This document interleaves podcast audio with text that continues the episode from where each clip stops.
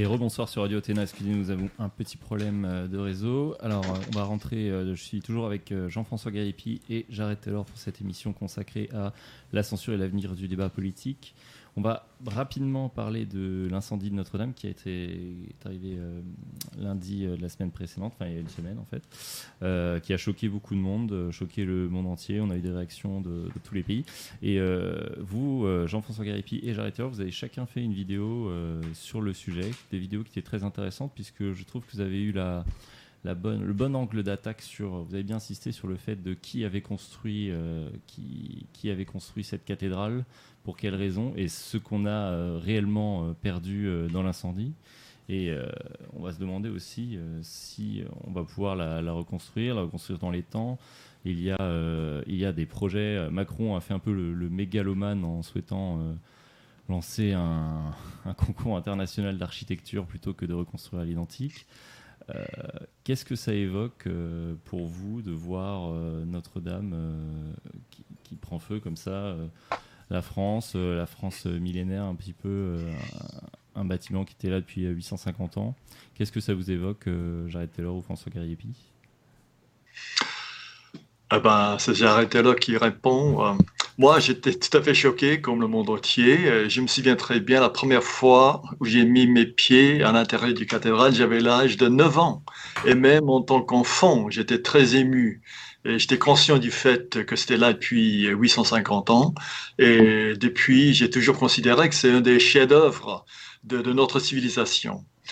Et ce que je trouve intéressant, euh, il y a des milliardaires français qui ont promis de, de consacrer des fonds pour euh, la reconstruction. Et ils sont très critiqués par les gens qui disent, bon, vous avez de l'argent pour une cathédrale, mais pas de gens pour vos employés. Ben, moi, je trouve que donner des, des fonds pour un tel projet, c'est ce que doivent faire les riches. Je ne leur reproche pas. Mais pour les gens qui donnent de l'argent pour rebâtir euh, le cathédrale de Notre-Dame, moi, je demande, euh, est-ce qu'ils ils, ils étaient préparés, est-ce qu'ils est dépenseraient même un sou pour préserver les gens, les personnes, les Français qui ont bâti ce- cette, cathédrale? Voilà pour moi la grande question. Un bâtiment, ça, ça va très bien. Mais le peuple français, pour moi, c'est encore plus important qu'une cathédrale, bien que je l'aime profondément. Et c'est ça vraiment la question essentielle. Que deviendra la France d'ici 100 ans, 200 ans S'il n'y a pas de Français, il n'y aura pas de France. Absolument, je suis d'accord. J'ai aussi été choqué par euh, le par le feu, Euh, mais bien sûr, si ce n'était qu'un accident, si ce n'était qu'un accident que l'on peut réparer en cinq ans, ça serait peut-être pas si dramatique, mais vraiment les gens ont, eu une interprétation symbolique de cet événement-là, puisqu'ils ont vu que la, la fragilité de l'héritage euh, l'héritage européen blanc en France et ailleurs et pour eux, c'était pas simplement la, la destruction de, de l'immeuble en tant que tel, c'était aussi un symbole de, de, de la question de est-ce qu'on va même être capable de la rebâtir comme une comme une église catholique, comme une cathédrale catholique. Et puis, en plus de ça, s'ajoutant au, au choc émotionnel primaire, ce qu'on voit, c'est dans les médias anglais, par exemple, The Daily Beast, j'ai analysé un article où on, on, on fait la prétention qu'il faut rebâtir la cathédrale d'une façon moderne, qui représente la Nouvelle-France. Et puis, on, on nie même que c'est la société blanche française qui a mené à la construction de cette cathédrale. On dit, ah, c'est un, c'est un passé imaginé, ce passé dans lequel le peuple français existait. Ça n'a jamais existé, et puis le peuple français est un mélange constant euh, d'immigrants, ce qui est complètement faux, mais c'est la, la prétention qu'on a dans des articles comme celui du Daily Beast. Oui, dans le Rolling Stone, il y avait un article pareil. Ils ont interviewé un historien de l'architecture de Harvard.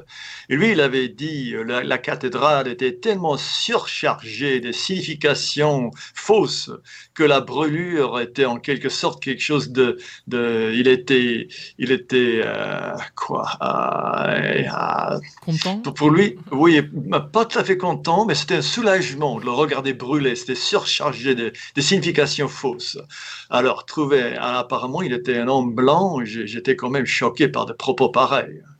Oui, en fait, euh, les, ruines de, la toiture étaient encore fumantes, qu'on avait déjà des articles qui nous disaient qu'il était temps de, de faire de Notre-Dame euh, un espace euh, inclusif pour tous les Français, qui reflète la France d'aujourd'hui, cosmopolite, et qui de toute façon, pour en finir avec l'image passéiste, catholique, qui de toute façon n'a jamais existé. Ça, c'est des articles qu'on a vus, euh, je sais pas, deux, trois jours après le... Oui, et puis j'ajoute, donc j'en apporte, donc bonsoir à, à Jean-François Gardiepi, à Jared Taylor et à Thierry Marin et à Victoire. Euh, j'ajoute que nous, on était en, en émission, euh, Radio Athéna avait une émission euh, bah, pendant, pendant, enfin, quand le feu s'est déclaré, et je crois que 15 minutes, 20 minutes après que le feu soit déclaré, donc vers 19h40, il y avait déjà la plupart des, euh, la plupart de- des, des- médias, euh, des médias en ligne euh, qui titraient, bien sûr, urgent, euh, euh, incendie à Notre-Dame, mais tout le monde parlait d'accident. Euh, alors que quand on voit, quand même, je ne fais pas le complotiste, mais quand on voit euh, plusieurs éléments qui, bien sûr, prennent plus que 20 minutes ou 40 minutes à, sortir, on voit que euh, c'est plus, c'est plus difficile que ça quand même. Il y a eu, un, il y a eu une espèce d'empressement euh, de, de, de vouloir dire que c'est un accident alors que l'enquête n'avait même pas démarré. Ça, c'était ce qui est Ouais. assez suspect en fait. Et maintenant, il suffit qu'on dise ça dans le débat public. Il y a eu une vraie chape de plomb en gros sur le, sur le débat public. Si vous osez dire que potentiellement on peut se poser la question que c'est peut-être pas un accident, vous êtes un complotiste, vous êtes un, un malade mental. Quoi. Ouais. Alors que. Absolument. Quelqu'un a, quelqu'un a souligné sur les médias américains que c'était l'enquête sur arson la plus rapide de l'histoire de l'humanité. en cinq minutes, on a conclu que c'était un accident. Oui, c'est vrai, il y avait un peu ce sentiment de finalement, il n'y a pas besoin d'enquête. Oui, Il y a pas besoin d'enquête. ouais. Mais ah, n'est-ce pas qu'il y avait des musulmans qui étaient très contents de regarder euh, la cathédrale brûler Il y avait, c'était, un reportage sur le vice-président de l'université de, de l'Union des étudiants à l'université de Lille, Oui. Euh, un, un musulman euh, qui avait dit "Eh ben, c'est très bien, et je, je me fiche de cette cathédrale, je me fiche de l'his- de l'histoire de la France." Et ça n'a pas été très connu euh, ici aux États-Unis, mais apparemment c'est vrai. Elle a tweeté de, c'est- ce- de ces, ces propos-là. Et ça indique que le sentiment sûrement d'un certain nombre de musulmans. Oui, il y a- aussi euh, des photos, il y a eu beaucoup de photos évidemment euh, sur des, sur des événements comme ça. Euh, il y a eu aussi donc des photos avec, bon, on va, on va dire les mots, on est sur Radio Athéna, avec, avec on va dire un, cordon de sécurité, et puis derrière le cordon de sécurité, ben, des tas de, de caucasoïdes qui regardent le feu, et puis des, des, des Nord-Africains, des, des, Maghrébins, des caucasoïdes non européens qui, qui eux font- tournent le dos en fait à, à, à la cathédrale, sortent du cordon de sécurité et rigolent. Donc il y, a- il y a eu ce genre de photos effectivement qui sont sorties. Il y a eu beaucoup de choses qui sont sorties. A, par exemple, sur le live, les lives, il y avait des- beaucoup de personnes qui rigolaient, euh, qui mettaient des messages sur. les- Ah oui, bien sûr, oui, oui, les- militants de l'UNEF qui sont un syndicat étudiant euh, très à gauche qui, euh, qui se réjouissaient ou qui disaient que de toute façon ils n'avaient ils n'avaient rien à voir avec l'histoire de France, etc. Et ces gens-là sont sur notre territoire. C'est pour ça que je voulais en parler rapidement parce que euh, je trouve que c'est un peu une allégorie de la France actuelle avec. euh, toute la grandeur de la France qui est en train de petit à petit de partir en fumée par, par manque d'intérêt et par délabrement. Et à côté, vous avez les Maghrébins qui rigolent et qui se réjouissent justement de ce délabrement. Oui. N'est-ce pas quand même qu'on peut dire avec une certaine confiance que la majorité des Français de souche, la grande majorité, veulent absolument que l'Église soit rebâtie comme elle était? Oui, oui. Je pense que 80. Il y a eu des sondages euh, sur certains journaux français. 75%, 80% des gens votaient pour une reconstruction à l'identique. Oui, oui. Donc il y a un sentiment, un sentiment très sain qui reste euh, chez les peuples.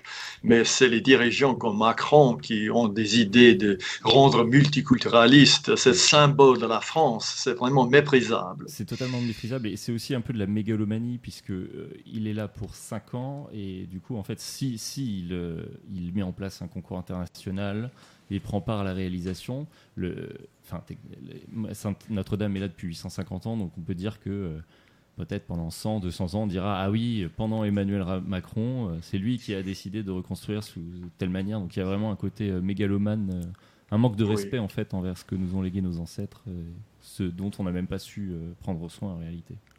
Oui.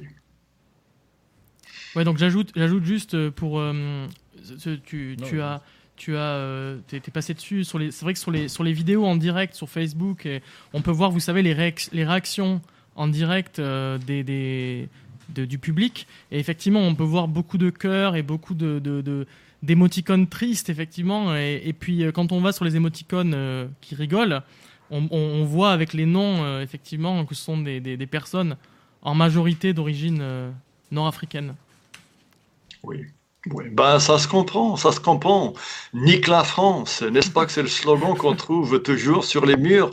Alors pourquoi pas nique, nique la cathédrale, nique Notre-Dame, c'est pareil, n'est-ce pas? Et, j'ajoute une chose, c'est vrai qu'il y a eu aussi une, euh, un pan, on va dire, des, des, des, réactions euh, à l'incendie de Notre-Dame, c'est euh, donc dont l'UNEF, mais c'était ce hum, comment dire cette levée de bouclier qu'il y a eu euh, face euh, à euh, bah, certaines personnes riches, enfin des milliardaires, Bernard Arnault, Pinault, etc., qui ont donné en tout, je crois, 400 milliards ou 300 500 milliards. En 500 millions. Ah oui, mais il y a aussi. ouais, c'est ça. Il y a Total qui a mis 100 ou 200 millions aussi. Et du coup, Bon, mais ça, c'est plutôt louable. En plus, par exemple, Pinot, il pouvait avoir des avantages fiscaux, c'est-à-dire payer moins d'impôts parce qu'il fait un don pour le patrimoine et il a refusé de les, de, les avoir.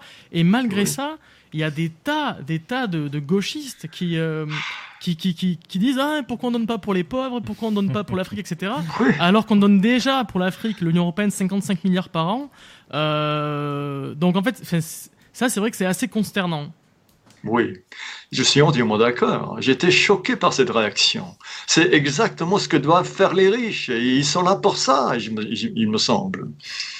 Bien sûr. Et, voilà. et pour parler de Bernard Arnault, il a, il a entre guillemets répondu aux critiques en disant qu'il avait embauché 13 000 personnes euh, l'année dernière dans, dans, son entre, dans ses entreprises, 13 000 nouvelles personnes, donc, euh, qui est la première, il est le premier créateur d'emplois de France et qu'il avait payé à peu près 1 milliard d'impôts. Donc en réalité, euh, quand on dit oui, il a, il a plein d'argent et il pourrait le donner aux autres, mais il donne déjà. Ouais, moi je trouve, je trouve que c'est c'est presque miraculeux que ces gens-là soient encore en France. Quoi. Bien sûr. parce qu'en plus, Bernard Arnault n'est pas du tout socialiste.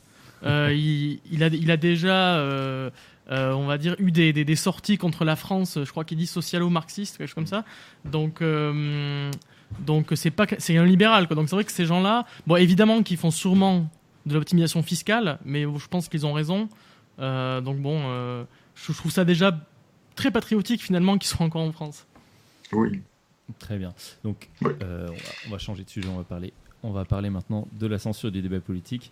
Et on va commencer par, euh, par vous, Jared Taylor. Si vous pouviez brièvement euh, expliquer à nos auditeurs ce qui s'est passé, euh, puisque vous avez, été, vous avez été refusé, on vous a refusé l'accès dans l'espace Schengen quand vous vouliez vous rendre en Pologne, c'est bien ça? Oui, c'est vrai. C'était très surprenant. Enfin, j'ai fait une escale à Zurich pour prendre l'avion pour aller à Stockholm. Et tout d'un coup, on m'a dit non, vous ne pouvez pas être entré dans l'espace Schengen. Et ils ont dit que c'était la Pologne qui avait émis euh, ce genre de bannissement de l'espace Schengen. Mais même les autorités à Zurich ne savaient pas pourquoi. Ils ne pouvaient pas me donner explication, mais en tant que bon membre de l'espace Schengen, ils avaient l'obligation de me refouler à la frontière. Et donc, je suis revenu aux États-Unis sans visiter euh, et Stockholm et, et, euh, euh, le Finlande, où j'avais, j'avais l'intention de, de, participer à des colloques. C'était vraiment un choc. mais, oui, allez-y. Oui. Non, mais j'ai trouvé que ce que j'ai perdu, c'est le droit d'entrer dans l'espace Schengen sans visa. Et apparemment, j'ai le droit de faire une demande à n'importe quel pays qui fait partie de l'espace Schengen. Je, fais, je, demande un visa. Et si on me donne un visa, je peux voyager dans ce pays-là. Et si je demande un visa, j'arrive à recevoir 5 ou 10 ou 8 visas, je peux visiter tous ces pays-là, mais j'ai pas le droit de circuler librement dans l'espace. D'accord. D'accord, donc potentiellement à l'avenir, vous pourriez, euh, pourriez revenir. Oui, j'avais l'intention de, de, venir en France cet été et je suis maintenant en train de faire faire la demande et on verra si la France sera plus généreuse à mon égard que la Pologne. On espère en tout cas. Oui. donc ce, cette, cette, interdiction de territoire se, entre un peu dans, dans, le contexte général de censure. Après, voilà, ça, fait des années qu'on le sent venir. Il y a des signaux faibles qui, qui affluent d'année en année, mais euh, ces derniers temps, et c'est peut-être suite à l'attentat de Christchurch, euh, il y a vraiment une volonté gouvernementale de réguler Internet qui se met en place, toujours sous le couvert des, des contenus haineux. Il y a eu euh, des, des, déréférencements et des suppressions d'accès à des sites internet comme le Daily Stormer. Il y a eu euh, démocratie participative en France. Euh, il, y a eu, des entreprises privées qui ont retiré les droits de, de, Gap, par exemple. Je crois que c'est PayPal et Visa. Il y a eu beaucoup de suppression, euh, suppression de pages et de comptes sur les réseaux sociaux, mais il y a vraiment une, accélération depuis ces derniers temps. Il y a notamment la, la, page de Boris Lelay qui a été supprimée il y a quelques jours. Donc, vous voyez, c'est petit à petit, on sent l'étau se resserrer, on sent, euh, on sent que, que petit à petit, notre, nos opinions politiques sont, sont complètement supprimées en fait, de, de l'espace public que sont les réseaux sociaux, et, notamment en France, puisqu'on a Laetitia Avia, une, députée qui aime bien mordre les taxis, euh, qui, est en train de, mettre en place des lois pour, euh, pour arriver à la fin de l'anonymat sur Internet. Donc tout ça, c'est voulu par le gouvernement français, toujours sous prétexte de euh, protection contre les contenus haineux, euh, anti-harcèlement, etc. Mais en réalité, euh, ce qu'on voit, c'est que euh, il y a uniquement les discours de droite, les discours nationalistes qui sont censurés, jamais les discours de gauche, quand bien même ils seraient, ils seraient bien plus violents. Je vois par exemple, je, sais pas si vous avez, je sais que Jean-François, vous vous avez fait un commentaire de, de, du podcast de, de, Joe Rogan avec Jack Dorsey et son, son avocate ainsi que Tim Pool. Et euh, c'est une émission que, je conseille aux auditeurs puisque vous analysez très bien le, sujet et on se rend bien compte que euh, qu'en gros vous avez Tim Pool qui, qui, qui, donne des faits euh, objectifs sur la régulation euh, du discours conservateur, enfin tous les discours de droite en gros sur, sur Twitter. Et les avocats en face nous disent non, non, ça dépend du contexte, on n'est pas du tout biaisé. Euh, on s'attaque au, harcèlement individuel, etc. Et en fait, on, a l'impression que c'est qu'ils ne font même pas exprès, que c'est un genre d'élite euh, complètement euh, déconnectée dans la Silicon Valley. Et du coup, on est en droit de se poser la question.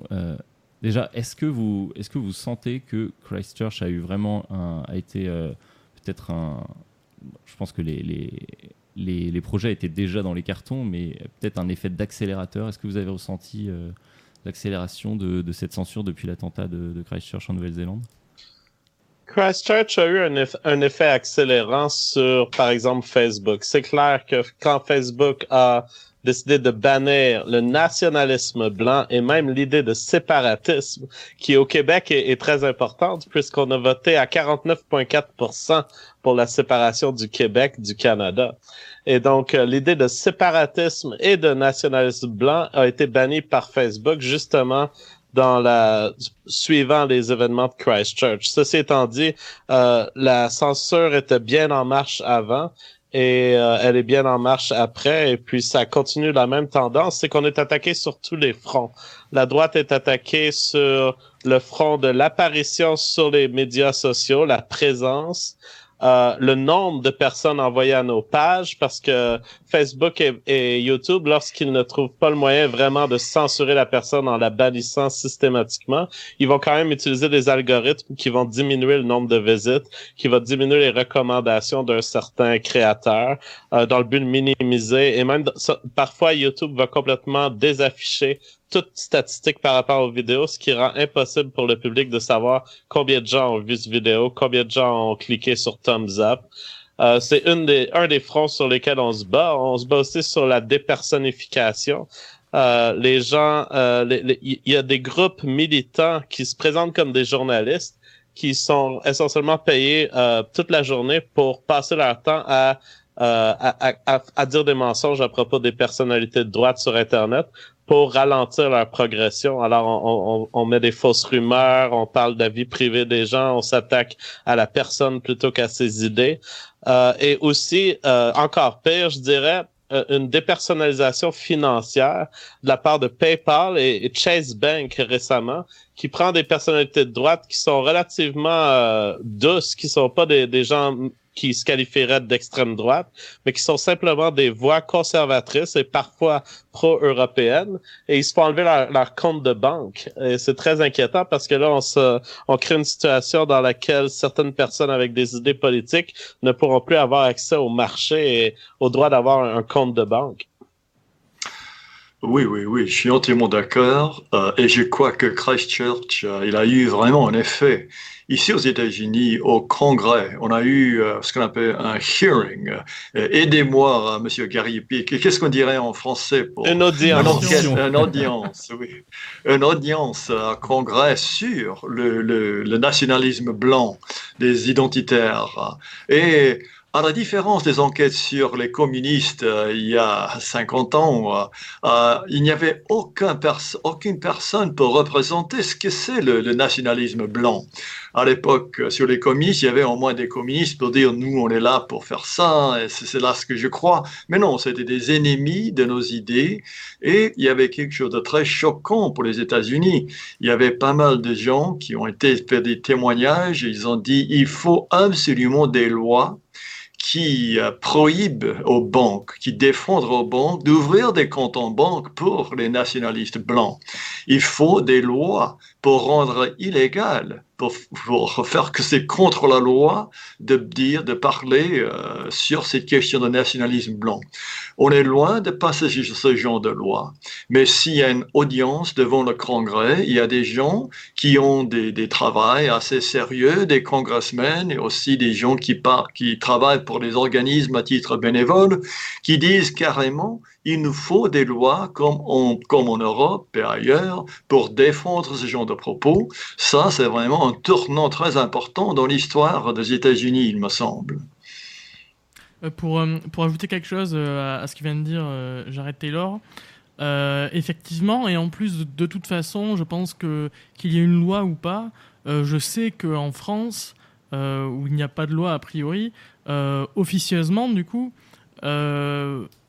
je sais que quand on a euh, une association ou une activité euh, euh, qui est, on va dire, proche de, qui, est en fait un mouvement nationaliste ou qui est proche du nationalisme, on peut avoir beaucoup de mal à trouver une banque pour ouvrir son, son compte son compte en banque et pour, pour l'activité en question. Et je sais qu'en général, la, la, la, méthode, on va dire, pour s'en sortir, c'est d'aller à la poste. Parce qu'apparemment, la poste, il y a une banque postale. Et comme c'est l'État, a priori, c'est le plus difficile pour eux de, de, refuser quoi.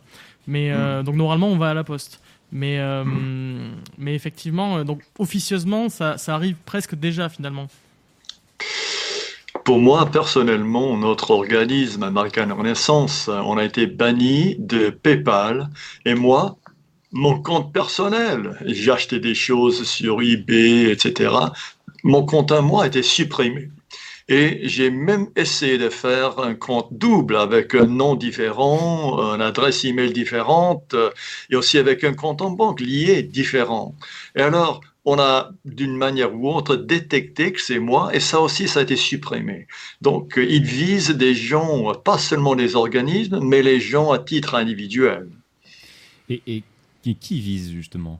Vous pensez que c'est euh, quelqu'un donne des ordres à ces multinationales ou ces multinationales préfèrent se protéger entre guillemets pour pas qu'on les accuse de, financer les, je crois qu'il n'y a pas, il n'y a pas vraiment de complot. Ils sont d'accord tous. Ils n'ont pas besoin de circuler des, des, directives pour dire bon, on va s'attaquer à ces salauds de Jared Taylor. Non, ils font ça vraiment spontanément. Enfin, il me semble.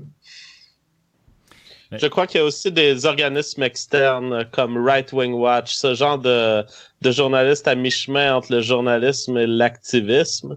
Et ces gens-là sont prêts à, envoyer des lettres aux compagnies.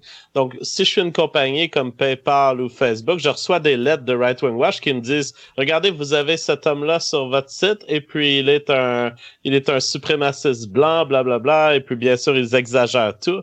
Alors, il y a quand même des agents qui, qui font pas partie des compagnies. Donc, je suis d'accord avec Jared Taylor que c'est pas un complot, mais ils sont externes aux compagnies et ils sont souvent utilisés par les compagnies comme ce qu'ils appellent en anglais les trusted flaggers, mhm. qui sont essentiellement des, des, collaborateurs externes de confiance, mais qui abusent de cette confiance-là pour pratiquer la censure. Oui, oui, oui, vous avez tout à fait raison. Euh, il y avait certains programmes de Amazon pour euh, les sociétés à titre bénévole. Et nous, euh, notre, notre société, c'est justement un titre bénévole. Et j'ai fait demande à Amazon d'y participer. Ils ont dit non, vous avez bien le statut, mais vous êtes sur la liste des gens avec qui on ne coopère pas.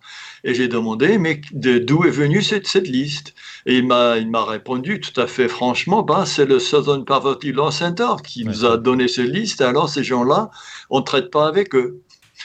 Euh, et donc, oui, voilà, il y, a, il y a des organismes à l'extérieur qui sont contre le N, soi-disant, et eux, ils ont des listes, et pour la plupart du temps, c'est sociétés privées, et ils suivent leurs directives.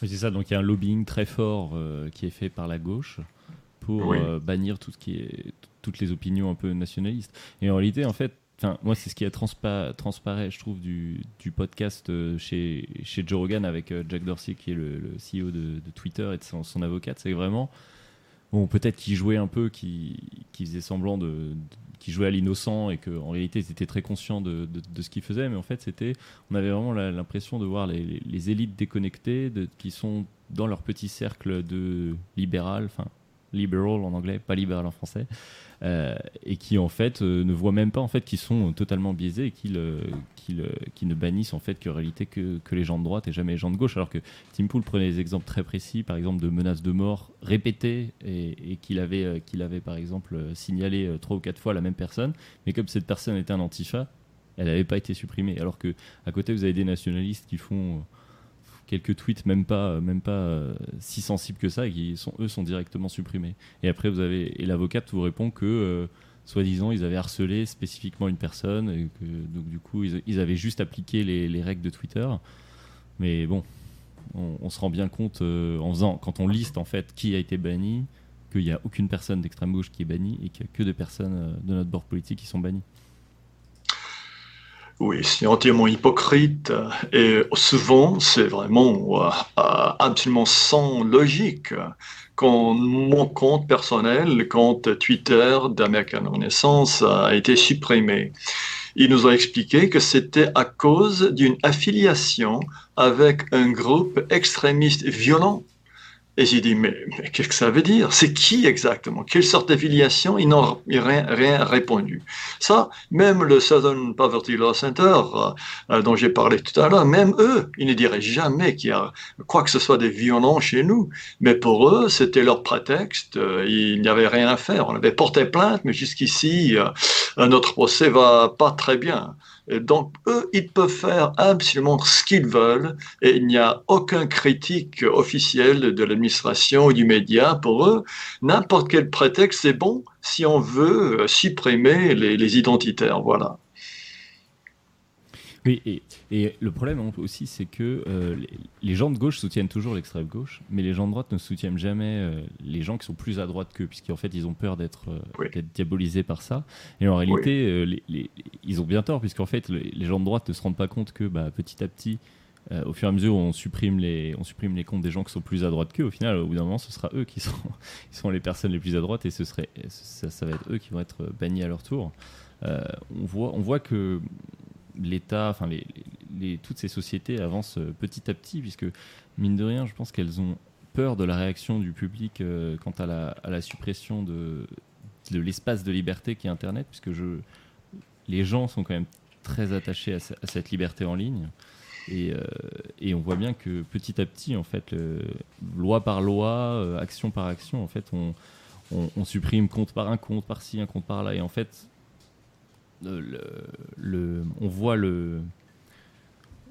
on voit qu'il y a un axe quand on regarde de manière générale, mais on ne pas, on se rend pas bien compte qu'en réalité le, le, débat est à moins en moins d'ouverture.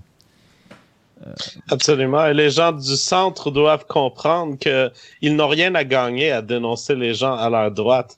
Et puis moi, je, commence à me moquer lorsque je vois des gens du centre se faire prendre dans cette censure et des gens qui nous avaient abandonnés.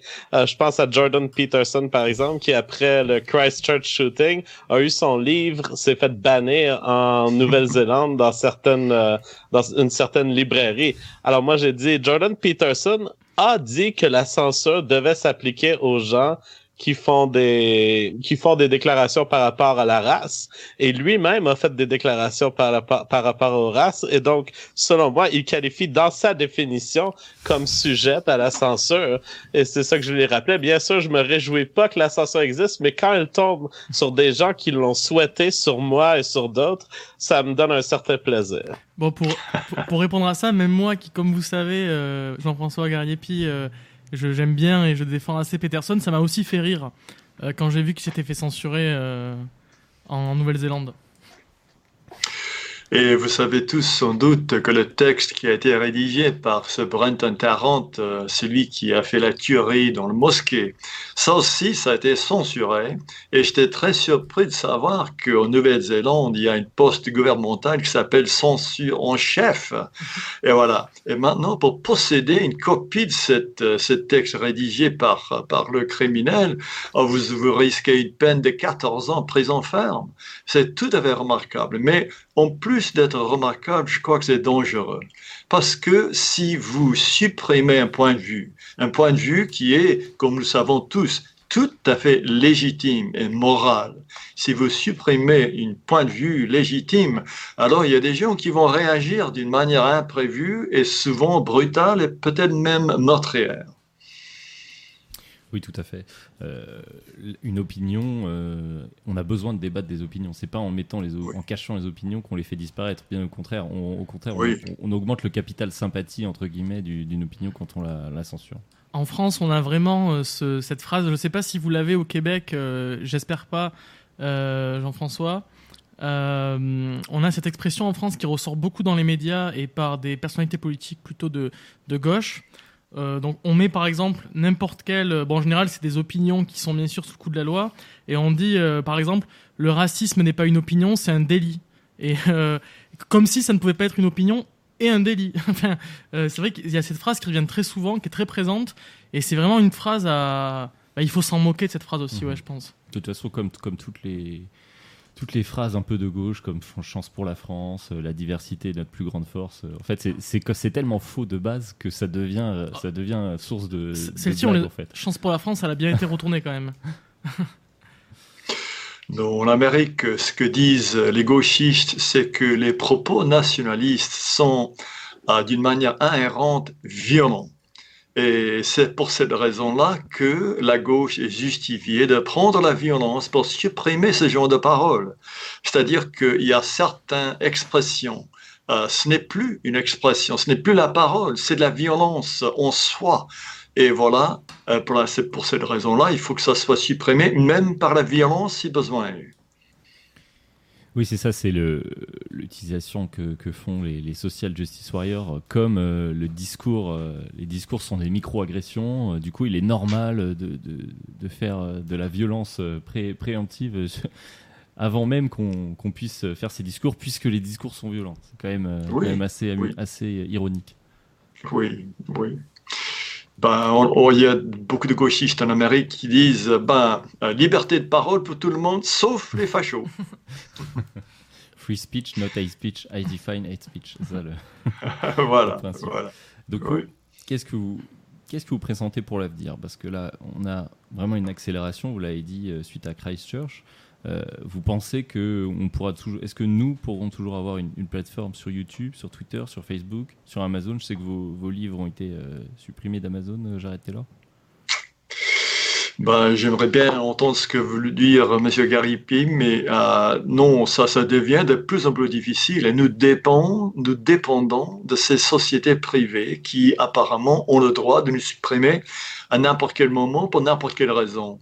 Nous avons, euh, nous avons fait un grand effort pour avoir euh, euh, plus de 100 000 qui nous regardent sur YouTube, mais on fait toujours attention parce qu'on ne sait jamais quand un de nos vidéos sera supprimé et même la chaîne entière. Et aussi, Twitter, on n'est plus là. Facebook, on n'est plus là. Et comme vous avez évoqué juste tout à l'heure, le cas de Daily Stormer, leur site internet. Et nous, on a, on a toujours cru qu'un site internet, c'est quand même euh, la redoute euh, de la finale. C'est euh, un, lieu sacré. On ne peut pas quand même profaner un site internet. Mais eux aussi, ils ont perdu leur, leur URL. Ça, c'est quand même grave. Et c'est quelque chose qu'on pourrait envisager pour tout identitaire, toute nationaliste. C'est pas tout à fait inimaginable. Absolument. Euh, la censure Amazon est un autre aspect qui est en pleine montée en ce moment. Euh, ça a toujours existé, mais ça a été très lent à commencer. Et maintenant, ils sont très efficaces à, à rejeter toute forme de nationalisme blanc, ce qui est, quand même bizarre parce que le, le média du livre est un média classique. Euh, par exemple, sur un même site où on peut acheter un exemplaire de Mein Kampf, je trouve ça complètement scandaleux qu'on puisse pas acheter euh, des, des, penseurs modernes qui sont beaucoup plus euh, doux, beaucoup moins euh, extrêmes que Mein Kampf. C'est quand même impressionnant qu'en 2019, on brûle des livres digitalement. Euh, ceci étant dit, la question était à propos de, si vous pouvez me rappeler. Qu'est-ce que ah oui, comment la sens, comment ça va, ouais, pour l'avenir. Euh, le truc, c'est que la, la, censure va continuer, mais il faut être très, très, très intelligent. Euh, moi, je suis une preuve vivante qu'on peut échapper à la censure tout en parlant de, de sujets chauds. Euh, mais il faut être extrêmement intelligent. Il faut suivre les modèles qui ont fonctionné d'humour, de comédie. Il y, a, il, y a, il y a, des moyens humoristiques de se rendre à une, à une question qui vous protège de la censure si vous savez comment faire la, la blague. Euh, puis je m'inspire beaucoup de Dieu donné, de, de gens comme ça qui ont J'allais qui ont, que Dieu donné ouais, a, été, a été censuré. Hein. Dieu donné, il a quand même fini par prendre cher. Ah, il, a, il vient d'être condamné. Il a été censuré ouais. sur le média, euh, le média mainstream. Ça, je n'ai aucun espoir d'être oui. oui, figuré je... mainstream, mais il a survécu quand même sur YouTube. Il y a à peu près 20 ans, il y avait le fondateur du BNP, le British National Party, euh, John Tyndall. Il a créé un article pour notre périodique American Renaissance. Et à cette époque-là, il a dit qu'avoir des lois contre les propos haineux, c'était une bonne chose parce que ça limitait les possibilités, mais les seules possibilités qu'elle limitaient étaient des possibilités vraiment stupides, exagérées. Il lui a dit donc pour, pour, pour les identitaires britanniques, c'était une bonne chose parce que comme ça, les fous et les enragés étaient supprimés et ceux qui avaient des, des propos raisonnables pouvaient faire tout ce qu'ils voulaient dire. Maintenant, ce n'est plus le cas un peu être doux, un peu être raisonnable, on est tout de même supprimé. Et à la limite, je ne sais pas quelle est la bonne réponse. J'aimerais Enfin, ça serait quand même vraiment horrible si nous étions obligés de revenir à l'âge avant l'Internet. Avant l'Internet, nous avions au maximum euh, 4, 4000 abonnés pour notre journal imprimé en papier. Et maintenant, on a une centaine de, 100, 100 fois plus nombreux des gens qui viennent à notre, nos sites Internet, qui regardent nos vidéos, nos podcasts, etc. Ça serait vraiment l'âge de pierre si on était obligé d'y revenir. Oui, c'est ça. Vous pensez que euh, si, vous en arriviez là, ce serait même quasiment impossible de, continuer ce que vous faites? Ça serait extrêmement difficile. Perdre euh, notre chaîne YouTube, perdre notre site Internet, alors on serait obligé d'avoir une périodique imprimée en papier. Et en plus, euh, oh, on avait le même imprimeur pour toutes sortes de choses, livres, etc. Et après dix ans, eux, ils ont dit, bon, on s'est rendu compte de quoi vous parlez, alors allez chercher un autre imprimeur. Ça arrive aussi, mais au, moins, il y a beaucoup de concurrence. C'est pas comme Twitter, Facebook, on peut toujours trouver quelqu'un qui va imprimer euh, vos livres. Mais tout de même, on, est, on est face à vraiment une possibilité extrêmement grave. Et je crois que voilà la raison pour laquelle les autres, enfin les gens qui gênent ces sociétés, ils savent très bien à quel point ils détiennent vraiment un pouvoir clé dans ce domaine. Mmh. Et vous ne pensez pas, euh, j'avais eu des. Je me rappelle que des gens avaient parlé de ça. Euh, certaines personnes disaient que, étant donné par exemple l'importance de Twitter sur, euh, sur le débat public américain, certaines personnes disaient que potentiellement Donald Trump pouvait euh, faire une loi qui, par exemple, interdit euh, de bannir quelqu'un s'il n'a pas commis, euh, s'il n'a pas transgressé la loi américaine, par exemple. Parce que ce qu'on remarque en réalité, c'est que la loi américaine autorise la liberté d'expression, mais par contre, si vous le dites sur Twitter, qui est in fine, qui est de fait là où le débat public américain se, canalise, se cristallise. si vous le faites sur Twitter, là vous pouvez être banni, alors, alors que vous n'avez pas transgressé la loi américaine. Donc certaines personnes disaient que Trump, en vue de la campagne de 2020, pouvait potentiellement faire quelque chose là-dessus. Est-ce que vous pensez que c'est une possibilité? Le problème, c'est ce qu'il faudrait passer une loi il y a une loi qui s'appelle le Communications Decency Act. Ça date de 1900, enfin, bon, 1900 euh, quelque chose, 1984, quelque chose comme ça. Et là, les, euh, les réseaux sociaux sont protégés contre pratiquement n'importe quelle sorte de procès. Il faudrait donc changer la loi juste une acte de l'exécutif euh, président des États-Unis, ça ne suffirait pas. Et dans l'état actuel du Congrès, là où euh, euh, une partie du Congrès est dominée par les démocrates, je crois que ça ne serait pas possible. Pour moi, la meilleure chose que pourrait faire le président Trump unilatéralement, c'est de supprimer lui-même son compte Twitter et ouvrir un compte à Gab. Mm-hmm.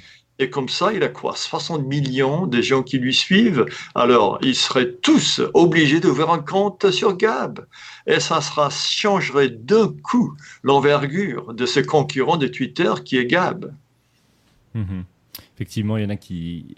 On avait le même genre d'argument en parlant de, PewDiePie. Euh, euh, la période où genre YouTube, YouTube le, le, censurait entre guillemets, enfin lui mettait les bâtons dans les roues. Certaines personnes disaient que c'était à lui justement d'aller sur une nouvelle plateforme qui n'avait pour l'instant pas assez de, de, rayonnement. Parce que le problème, c'est que comme tout le monde est sur ces plateformes originelles, enfin les, grosses plateformes, euh, automatiquement, il n'y a, y a, pas de, a pas de débat, il n'y a quasiment rien sur, sur les autres. Et malheureusement, par exemple, le problème des plateformes CopGab à l'heure actuelle, c'est que les personnes qui ont un intérêt à y aller sont les personnes qui ont été bannies de Twitter. Donc, en gros, ça, ça rassemble un peu les, les personnes qui vont être nationalistes ou euh, d'extrême droite, ce qui fait que pour les personnes normales, entre guillemets, enfin les personnes euh, de centre ou de gauche qui vont sur ces réseaux, elles disent bah non, c'est un réseau d'extrême droite, donc il n'y a aucun intérêt pour moi d'y aller. Oui, tout à fait. Mais si Trump y était, ils seraient tous obligés d'y aller. Et ça serait vraiment un geste, un geste extrêmement profond pour la liberté de parole. Mais probablement Donald Trump, ça ne lui viendrait, viendrait pas à l'esprit. Il n'est pas, il n'a pas les couilles de faire quelque chose pareil. Oui, malheureusement. Euh, mais alors, vous ne pensez pas que euh, des questions peut-être, euh, Victoire? Euh, oui, après, si tu veux. Vas-y, attends, je vais finir. Euh, vous pensez pas que du coup, euh, arriver là avec l'élection euh, de 2020, il va y avoir des gros problèmes pour le camp de droite, puisque c'est quand même, c'est quand même, enfin, c'est quand même 4chan, toutes les, tous les mèmes, etc., qui ont permis, qui ont donné du, qui ont donné du souffle, à la campagne de Trump. on, peut se dire que ça va être beaucoup plus compliqué pour lui si s'il y a une censure généralisée sur les réseaux de toutes les opinions un peu à droite, quoi. Bah, quant à moi, les gens ont exagéré l'effet de ces mimes. Euh, on, a on a parlé comme si c'est à cause des mimes qu'il a réussi à l'élection. Je crois que c'est pas quand même le cas. Et même si les gens comme moi sont supprimés, nous, on fait appel à des gens qui sont plus ou moins d'accord avec nous, et ces gens-là vont déjà voter pour Trump. Mhm. Pour lui, je crois que la censure de nos opinions nationalistes ou identitaires, ça pose pas vraiment un grand danger. Euh, c'est lamentable, mais je crois que c'est le cas. Pour lui, s'il ne pense qu'à sa réélection, pour lui, lutter contre la censure, ça n'a pas vraiment, ça n'aura pas vraiment un grand effet. Je suis d'accord avec Jared. Je pense que Trump planifie un mouvement vers le centre euh, en termes de. Ben, il a toujours été un, leftiste euh, dans, dans son cœur. C'est un New-Yorkais et puis il a jamais vraiment été un homme de droite. Euh, il a été de droite par les circonstances parce qu'il devait prendre le parti républicain, mais ultimement Trump n'est pas un représentant de la droite et donc il va essayer de gagner 2020 avec une toute autre base que celle avec laquelle il a gagné 2016. Ça sera les boomers, les gens de centre, de centre-gauche même. Euh, et je pense qu'il va être puni parce que j'ai jamais vu un move politique dans lequel un politicien réussit à abandonner sa base et en en acquérir une autre. S'il réussit ça, il va gagner mon respect au moins au niveau stratégique, mais il va perdre mon respect au niveau idéologique. Euh, qu'est-ce que j'aimerais juste avoir votre votre point de vue. Alors, je sais pas si on en a peut-être déjà parlé euh, dans une autre émission, Mais qu'est-ce que vous pensez euh, du. euh, moi, je l'ai découvert chez, chez Joe Rogan. Qu'est-ce que vous pensez du phénomène, si on peut appeler ça un phénomène, en tout cas du candidat euh, Andrew Yang? Andrew Young. Alors, c'est Andrew, hein, c'est ça, je crois. Ah, le Yang Ah. C'est Yang, c'est un candidat de. Ah, c'est un candidat oui, de- oui, oui, la- l'asiatique. Oui, en fait, je, je- peux donner rapidement un peu de contexte. C'est vrai que j'aurais peut-être dû faire ça. Euh, c'est un Oui. candidat, je pense, de gauche, mais euh, de gauche, ouais, je sais pas s'il va pouvoir être dans le parti démocrate, enfin, s'il va pouvoir être candidat démocrate. Je pense, je pense, en fait, je pense que s'il va faire les primaires, il va perdre, et que si, euh, si, il, s'il se présente en indépendant, et de toute façon, il a aucune chance. Mais il y avait eu ce, il y, avait, il y a eu beaucoup de mèmes euh, autour de lui euh, parce que euh, il y avait une sorte, je pense que ça, ça, ça venait de, de 4chan, Oui. où il dit, comme il prône un revenu universel, je crois, il y avait, il y a des donc des, des, des, ans- des soutiens de Trump ou en tout cas des déçus de Trump qui disaient euh, si je peux pas avoir le mur, au moins je vais prendre les 1000 dollars par mois que, que me donne Andrew Yang. Et moi, c'est vrai que je l'ai regardé chez, chez Joe Rogan et j'ai, je l'ai trouvé assez euh, dangereux si, si effectivement il gagnait les. En tout cas, dangereux pour Trump. Si jamais il gagnait euh, les, euh, les, les primaires, mais je pense qu'il a pas de chance vraiment. Parce que déjà, il a l'air, intelligent. Euh, je pense qu'il est intelligent. Il a un programme basé sur finalement des problèmes similaires à ce que à la campagne de Trump de 2016, euh, c'est-à-dire la, la, la, perte des emplois, etc., mais d'une manière un peu plus intelligente, un peu plus futuriste, un peu plus long, long terme. Et, et euh, en fait, voilà. Quoi. Et puis en plus, il vient d'une minorité, donc c'est vrai que je trouvais qu'il faisait un peu candidat euh, presque parfait pour les démocrates. Et donc, si vous connaissez ce phénomène, j'aurais aimé avoir, euh, avoir votre avis. Je crois qu'il n'aura aucune chance. Ah, pour, plusieurs raisons. Et comme vous avez dit, il avait proposé cette idée d'un revenu pour tout le monde de 1000 dollars par mois. Et il y a des gens qui soutenaient Donald Trump qui disent, ben, si on va devenir un pied du tiers-monde, euh, d'autant mieux au moins avoir un revenu de 1000 dollars par mois. Ah, ça, c'est un conseil de désespoir. Ouais. Mais son problème avec lui, euh, quand- pour un point de vue démocrate, c'est qu'il a dit que les Blancs, en tant que Blancs, ont certains intérêts. Et c'est le seul qui, candidat qui en parle. Il a dit que ces Blancs, qui, comme vous savez déjà, il y a des enquêtes sur les Blancs, ils se suicident, ils se droguent euh, plus que jamais. Et dans certains, dans certains euh, milieux sociaux, même plus que les Noirs. C'est quelque chose de vraiment grave. Euh, la, longueur de vie des Blancs euh, d'une certaine classe, diminue actuellement au long de, long devenir plus lent. Et c'est par- parmi les candidats républicains et démocrates, c'est seulement lui qui en parle. Et ça, c'est un intérêt qui, qui n'est pas vraiment bien vu chez les démocrates. Ouais. Absolument. C'est pour ça que j'ai nommé Andrew Yang le pire politicien de l'histoire de l'humanité. Euh, c'est très beau, il est très rationnel et je comprends pourquoi il va attirer des gens comme Sam Harris. C'est qu'il y a une base rationnelle à ce qu'il dit, mais la, la rationalité, c'est pas comme ça qu'on gagne des, des gauchistes. Tout à fait, tout à fait. Vous avez tout à fait raison, oui. Oui. Non, c'est un type intéressant, il est intelligent, il est rationnel, mais c'est pas ça, c'est pas comme ça qu'on gagne des votes des démocrates. Il, faudrait, il, il faudrait qu'il soit candidat républicain alors. oui. Ça, c'est difficile à imaginer aussi. Qu- pendant qu'on parle du Parti démocrate, vous n'avez pas le sentiment que ces, derniers temps, le Parti démocrate est un peu euh, doublé, euh, est- un peu en train de se fissurer, euh, dû justement à son inclusion des, indigénistes, un peu comme euh, Horacio Cortez ou Ilan Omar, qui, plutôt que de rester dans le, schéma classique des démocrates, vont aller vraiment dans la haine, enfin le la, convergence des luttes, comme on dit en français, l'inter- l'intersectionnalité, euh, qui en fait va fissurer un peu ce parti démocrate euh, traditionnel et un peu les nouveaux venus euh, qui, mettent en avant ces nouvelles idées un peu. Il y a toujours cette possibilité de fissure. Tout de même, jusqu'ici, c'est le seul point en commun, c'est le fait qu'ils détestent les blancs, surtout les hommes blancs hétérosexuels. Et pour l'instant, pas une coalition fragile, mais pour l'instant, ce fait-là, apparemment, est suffit pour, euh, pour maintenir cette coalition. Et voilà pourquoi, quand vous avez un type comme Beto O'Rourke qui se présente en tant qu'homme blanc, candidat démocrate, il fait ses excuses tout le temps. Il dit carrément, ah oui, je comprends parfaitement si vous ne voterez jamais pour moi parce que je suis en blanc. Alors, quelle sorte de propos inimaginable. Mais oui, pour l'instant, le fait d'être contre l'homme blanc, c'est quelque chose qui réunit les femmes, les non-blancs, les musulmans, les noirs, etc. On verra jusqu'à quel point ça va durer. Mais vous avez mis le doigt sur un point essentiel parce que c'est vraiment une coalition hétéroclite. Il y aura quand même des différences qui vont surgir à l'intérieur. Oui, c'est une, réaction naturelle, ce qui est en train de se passer avec le Parti démocrate, alors que c'est pas vraiment un bris, c'est qu'il y a une glissade vers une gauche plus extrême, une gauche que les États-Unis n'ont jamais vraiment connue dans la politique active, mais qui a, qui a été présente. On a l'équivalent à Montréal, au Canada, euh, on a cette gauche musulmane qui apparaît et puis qui est qui est beaucoup plus euh, intéressée, qui, qui, diffère énormément de la gauche euh, la gauche soumise aux intérêts d'Israël par exemple, et puis qui va par exemple avoir des, des contradictions au niveau des questions militaires, au niveau de la géopolitique internationale.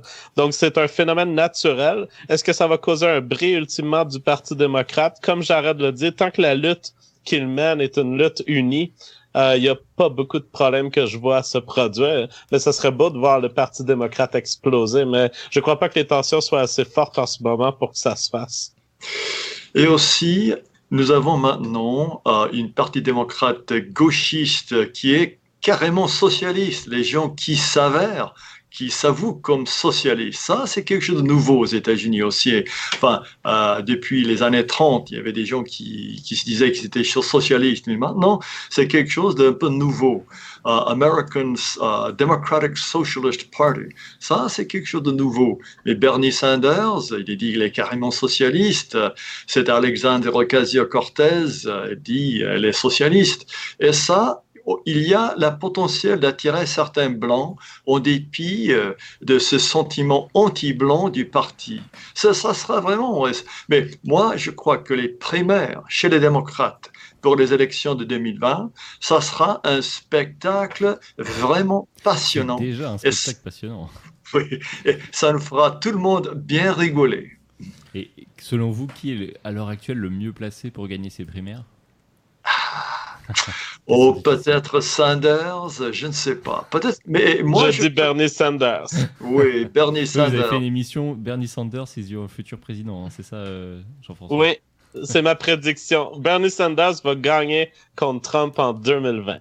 Ah, vous croyez aussi? Oui, oui, oui. Je crois qu'il pourrait très bien battre euh, Donald Trump. Mais, mais ça sera curieux parce que c'est un vieux bonhomme euh, euh, blanc. C'est lui vraiment le, le anti-symbole, anti-symbole des démocrates modernes. Ça sera une lutte interne, intestine, vraiment féroce qui résultera dans la nomination de Bernie Sanders. Mais voilà, ça, ça va nous faire beaucoup, beaucoup rigoler. côté, euh, côté socialisme, je, oui, je pense qu'on peut quand même, on peut quand même dire que c'est du socialisme, en tout cas d'un point de vue américain. Il y a la candidate Warren qui apparemment a proposé de, a promis de, de, rembourser les dettes étudiantes. Oui, oui, oui, voilà, encore. Et aussi, euh, on va donner des, des, récompenses aux Noirs parce que leurs ancêtres étaient esclaves. Voilà aussi, c'est une idée courante. Enfin, tous les 10 ou 15 ans, c'est une idée qui apparaît dans la politique américaine. Normalement, c'était, enfin, tout le monde le rejette très rapidement, mais cette fois-ci, il y a des candidats pour la, les présidentielles qui disent que non, il faut absolument faire ça, récompenser les, les descendants des esclaves. Moi, même à l'heure actuelle, je crois que ça ne va pas arriver au moment où on va euh, donner l'argent ou quoi que ça de, de, concret, mais on pourrait très bien avoir euh, des, on va faire des excuses officielles, euh, les États-Unis, l'administration vont officiellement faire ses excuses, mais je crois que même, même dans cet état de, de, stupidité, on ne va pas quand même donner de l'argent directement au noir, mais on verra. Oui, en ce qui concerne Elizabeth Warren, je pense que c'est un, un mouvement de désespoir et je pense qu'il n'y a aucune chance que Elizabeth Warren génère un momentum pour elle dans cette campagne. Il y a trop d'autres personnalités Mhm. qui maîtrisent trop bien leur partie du spectre politique. Euh, Elle n'a pas vraiment un endroit où elle peut se mettre et être la seule, la dominante d'un d'un espace significatif du, du parti. Son 1 1024e de 100 indiens n'est pas suffisant. Là. oui, voilà. Et euh, étant donné l'évolution de la démographie américaine, est-ce qu'on pourrait pas imaginer, vous dites que cette idée des réparations revient régulièrement et toujours euh, mise sur le côté, mais imaginons que, enfin, d'ailleurs c'est prévu, les blancs vont, à moins que, à moins que les choses changent, les blancs seront minoritaires. euh, est-ce qu'on peut imaginer une situation à l'Afrique du Sud où on a des expropriations euh, pour, par exemple, euh, repayer, enfin, restaurer les biens aux, anciens esclaves, aux descendants d'esclaves? Oui, je peux très bien l'imaginer. On pourrait même avoir des, des impôts, des impôts uniquement payés par, par les Blancs. On dit, on dit très couramment que nous, on bénéficie d'une privilège, euh, privilège euh, qui a été euh, volé des autres en tant qu'être blanc. Et chaque blanc, n'importe quel blanc, les riches et les pauvres, bénéficient de ce privilège. Et pourquoi pas avoir euh, un impôt sur les blancs? On pourrait avoir, on pourrait très bien imaginer des lois qui disent à toutes les sociétés sur leur direct, sur leur direction, les cadres, ils font un certain quota de non blancs. Et sur les jurys, dans les procès, il faudrait qu'il y aurait une majorité de non blancs. On pourrait très facilement prévoir ce genre de changement dans les 20, dans les, dans les 20, 30 ans Mmh, qui viennent, peut-être plus, rapidement que ça. Oui, oui. Victoire, une question? Euh, oui, une question de, de Océan. Ne pensez-vous pas que malgré l'immense censure, le discours de droite est de plus en plus toléré? Après, il donne un exemple, mais c'est un exemple français avec euh, Golnadel qui compare le racisme anti-blanc avec les heures les plus sombres. de notre histoire. Notre histoire. Ah, je ne sais pas si j'ai tout à fait compris votre question. Peut-être. euh, Euh, En gros, est-ce que malgré la censure, vous- malgré la censure apparente, en réalité, Oui. le, le discours est en fait de plus en plus présent, de plus en plus accepté? Ah, oui, d'un certain point de vue, c'est vrai. Et, voilà la raison pour, laquelle il faut nous censurer plus fortement. Ah, je crois que surtout en Europe, j'ai l'impression que les gens ont plus de choix euh, politiquement. Vous avez bien plus de partis que nous. Euh, ici en Amérique, on n'a que les républicains et les démocrates, tous les deux entièrement pourris de ce point de vue-là. Mais les élections, euh, les élections pour euh, le Parlement européen, euh, je crois qu'il y aura quand même des choses significatives qui vont arriver. Et en même temps, il y a des, les, les, euh, académiques, euh, les, professeurs commencent à écrire des livres sur le nationalisme blanc. Et enfin, on parlait d'Amazon juste l'autre jour, enfin, ju- euh, juste tout à l'heure. Et on peut acheter un livre sur Amazon et le titre est quelque chose comme Penseur clé de l'extrême droite. Il y a un chapitre consacré à moi. Il y a un chapitre consacré à Greg Johnson, c'est un nom que vous connaissez peut-être. Oui. Mais, lui et moi, tous les deux, euh, nos livres euh, écrits par nous-mêmes sont bannis. Alors, on peut, et on peut lire ce que nos ennemis ou ce que les raconteurs racontent sur nous, mais nos propres pensées à nous, il faut que les- il faut qu'ils soient, qu'elles soient supprimées. Mais euh, il y a, il y a, il y a quand même, j'ai un sentiment, les gens qui nous contactent pour dire alors, euh, vous avez ouvert mes yeux. Je comprends ce qui se passe. C'est une crise insupportable.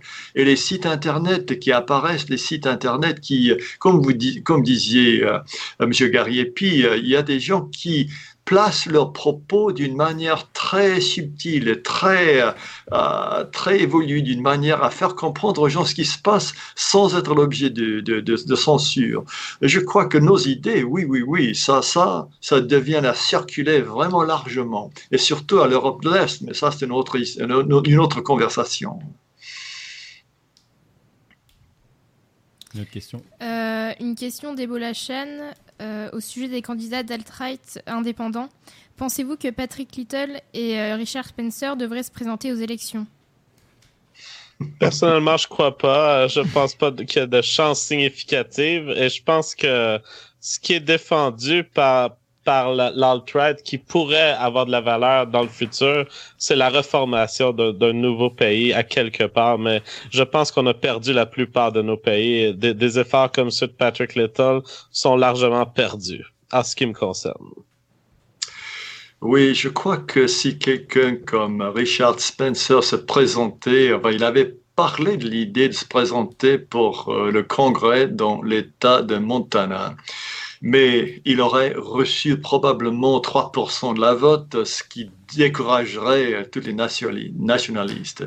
En Amérique, ce genre de, euh, de, de tentative politique, je crois que c'est voué à l'échec.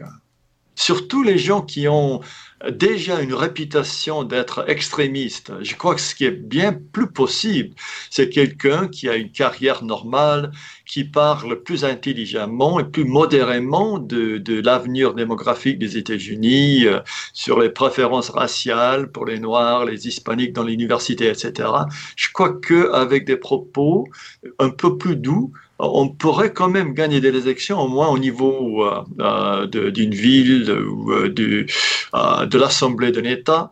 Mais vraiment, pour Congrès, pensons que ce n'est pas encore possible, sauf si, c'est quelqu'un qui est déjà bien établi, de, un businessman ou quelqu'un qui a déjà une carrière établie. Mais quelqu'un qui est déjà connu en tant que nationaliste, je crois que ça ne serait pas possible. Mais vous parlez de Donald Trump Non, je rigole. euh, euh, oui. Bah oui, bah écoutez, je, je, réfléchissais pendant que vous parliez, je me disais que, hum, effectivement, que, que, en fait, une, présente, euh, une candidature de, hum, de, de, de, Spencer serait forcément de l'énergie euh, perdue, euh, du, temps perdu, mais c'est vrai que ça pourrait quand même servir à avoir ce qu'on appelle une plateforme. mais bon, je sais pas s'ils l'ont pas déjà leur plateforme. Enfin, je veux dire Spencer, je pense, il, fait quand même assez parler de lui. Je sais pas si une, candidature à une présidence, ça ferait parler de lui, mais bon, je ne sais pas vraiment ce que ça apporterait de, positif, quoi.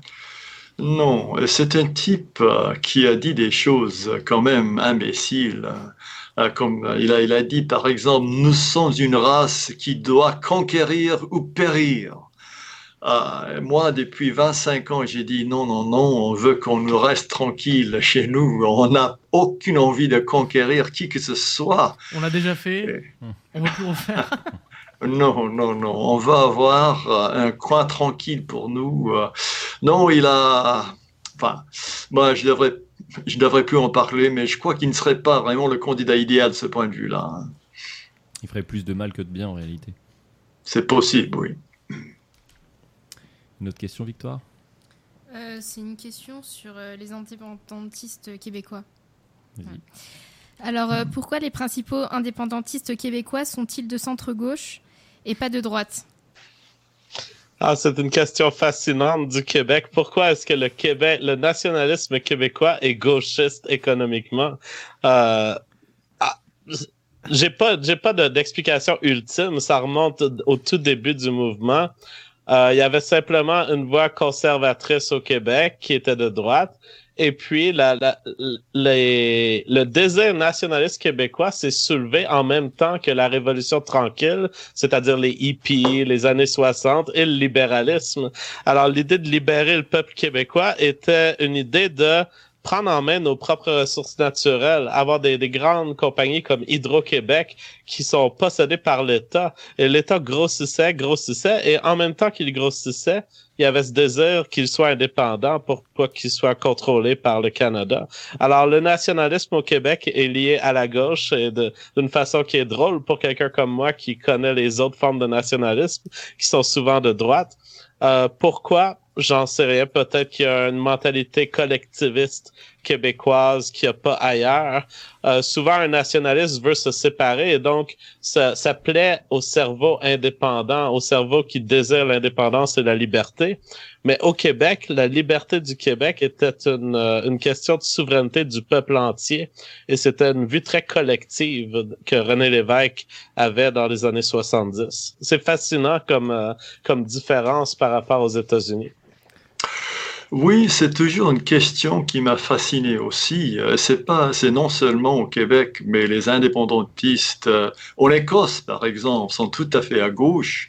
Et je me souviens très bien, les, francophones, euh, les indépendantistes euh, en, Québec ont dit, ben, nous, on va, on va soutenir la francophonie et pour faire ça, on va faire entrer des Haïtiens qui parlent français.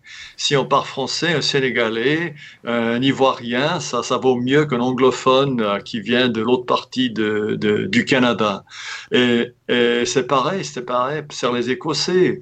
J'ai jamais compris pourquoi pour les Écossais ils disent bon, si vous êtes là et si vous êtes pour euh, l'indépendance de l'Écosse, euh, si vous êtes de l'Afrique ou de l'Asie, ça n'a aucune importance. C'est quelque chose de pareil vraiment. Euh. et même les Cataloniens, si je ne me trompe pas, ils avaient une tentative à, gauche. C'est quelque chose de vraiment curieux. On dirait normalement les gens qui soutiennent la sécession, ce seraient des traditionalistes peut-être, ou bien ils devraient avoir certaines idées de droite, mais ça, ça apparemment, c'est jamais le cas.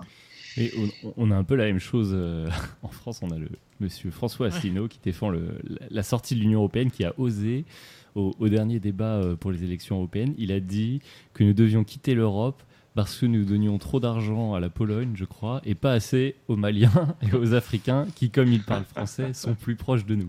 Ce qui est quand même assez, euh, assez hallucinant à entendre. Vous connaissez l'UPR C'est une sorte de même. Euh, en fait, l'UPR, c'est le parti de, François Asselineau.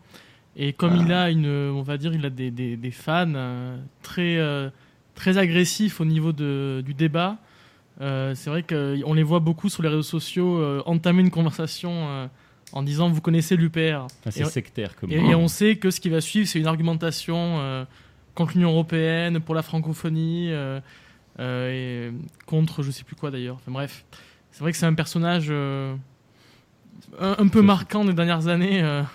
Oui, on le laisse exister sur le débat politique parce qu'il sert à cristalliser les, les mécontents de l'Union européenne vers quelque chose de stérile. Mais c'est vrai que ça faisait penser à ce que disait Jean-François, puisque pour lui c'est pareil, c'est la francophonie avant tout, euh, la, comment dire, la coopération avec l'Allemagne ou avec la Suisse ou avec l'Espagne euh, ou l'Italie a peu d'importance comparée à la coopération avec le Maghreb euh, et les pays francophones d'Afrique. Oui, et c'était la grande erreur du nationalisme québécois, c'était que on a développé un langage qui était la protection de notre langue, mais on a oublié de parler de la protection de notre peuple. Et puis, euh, ce, ce, langage-là s'est développé, bien sûr, parce que on croyait que notre seul opposant politique était le Canadien anglais qui refusait notre indépendance.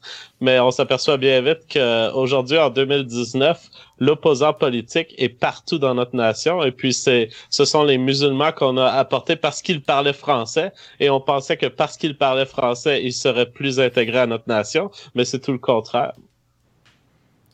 Oui. Quand... Euh quand vous parlez tout à l'heure, euh, Jean-François, de, de, de, la nature collectiviste euh, de, des nationalistes euh, québécois, ça faisait quand même bien penser à la France. Mais les, Bretons indépendantistes, par exemple, sont-ils des, gauchistes je, je, je, comprends bien que c'est un mouvement minime. Les Bretons sont tous des gauchistes, quasiment. Justement, on dit, on dit qu'en Bretagne, les les, que le, la, région de la Bretagne ou, euh, ou les nationalistes bretons sont des gauchistes parce qu'ils n'ont pas assez d'immigrés euh, en Bretagne. C'est une région assez, euh, assez blanche. Et du coup, parfois dans les débats, on dit qu'on va leur envoyer des, des immigrés pour, pour qu'ils changent un peu. Quoi. Oui, c'est ça. Parce que la Bretagne est en fait la, la région qui a le, le moins enfin le moins d'immigrés en fait. Et donc qui est la, raison, la région la plus à gauche. Ouais. Ce qui est. C'est toujours comme ça. Euh, l'heure tourne et alors on va juste vous poser une dernière question euh, avant de se quitter. Quel conseil est-ce que vous donneriez euh, justement pour, pour de, diffuser nos idées? Alors Jean-François, vous aviez dit d'être, vous aviez évoqué le fait d'être subtil. pour vous, quelle est la, la, bonne façon de transmettre les idées tout en évitant la censure? Soyez subtil, soyez humoristique, utilisez l'humour. Pour... S'il y a quelque chose que vous savez que vous ne pouvez pas le dire, mon Dieu, il y a des bruits ici euh, dans l'arrière, je sais pas où ça. Faites attention, Jean-François. S'il y a quelque chose que... Fermez les portes, fermez les portes. S'il y a quelque chose que vous dites et que vous savez que vous, vous n'avez pas le droit de le dire, ne le dites pas. Faites une blague à propos du fait que vous ne pouvez pas le dire. Et c'est encore plus drôle, ça, ça expose la censure, ça montre euh, les gens qui contrôlent le discours pour ce qu'ils sont, et donc euh, contourner les lois en, en, les, en les dénonçant. Oui. Euh, non, parler avec humour. Euh, malheureusement, j'ai pas vraiment sens d'humour. je, je, prends, trop au sérieux ces questions-là. C'est une question de la survie de notre race et notre peuple. Euh, j'ai pas vraiment la génie de l'humour. Mais euh, non, je, crois que vous avez bien raison. Non, mais je pense que. D'ailleurs, je, réinvite les, auditeurs à aller voir euh, la chaîne Américaine Renaissance. Je pense que vous avez une posture euh, très, très nette, précise. Vous abordez les sujets, mais toujours dans le, sans outrance ni rien. Ce qui fait qu'en fait, on reste, on reste dans le cadre du débat. Et même si les idées sont. Bah, nos idées nationalistes, qui sont en soi pas, qui ne sont pas extrêmes, c'est juste la volonté de vivre et de survivre. Oui, en fait. oui, oui, oui, c'est tout à fait, c'est tout à fait mon intention d'être raisonnable. De, et, et moi, je n'éprouve pas de, de, de, haine ou de détestation. Ou moi, j'aime toutes les cultures. J'aime que tous les peuples du monde euh, survivent que, que, que les Africains soient les meilleurs Africains possible, et les Japonais, les Turcs et tout. Et je crois que ce sentiment est vraiment transparent de ce point de vue-là. Mais le fait tout simplement de dire que les Blancs ont certains intérêts légitimes. On ne peut pas parler de ces choses-là, on peut choisir les mots les plus subtil, subtilement possibles, mais ça devient de plus en plus euh, vraiment tabou et intolérable. Mmh. Parce qu'on peut dire une, une phrase d'Henri de Lesquin qui sort généralement, c'est la haine est un sentiment que j'ignore. oui. Est-ce qu'il y a d'autres questions, euh, Victoire? Non, il n'y a plus de questions. Bon, bah écoutez, euh, je vous remercie tous les deux. Euh, je, tenais, euh, ouais. je tenais à dire à, à Jared Taylor et à Jean-François Gariepi que bah, à les remercier. Euh, on est très content que, que, que, vous veniez sur, sur Radio Athéna. Je pense que les auditeurs aussi. Et donc j'espère vous, vous revoir bientôt. Et merci encore et surtout bonne continuation, Jean-François pour The Public Space et, et Jared. Et à, à, très bientôt de mon côté, Thierry. Bah voilà, tu as fait, la, as fait la, la, conclusion à ma place. Je vous remercie tous les deux. Euh, je remercie à nos auditeurs. Euh, je vous, retrouver, euh, vous pouvez retrouver la, la, dès lundi prochain, ce sera Adrien Abosi pour le rendez-vous de la réaction. Et euh, je vous dis à très bientôt euh, sur Radio Athéna. Bonsoir à tous. Merci. Bye bye. Ouais. Merci beaucoup.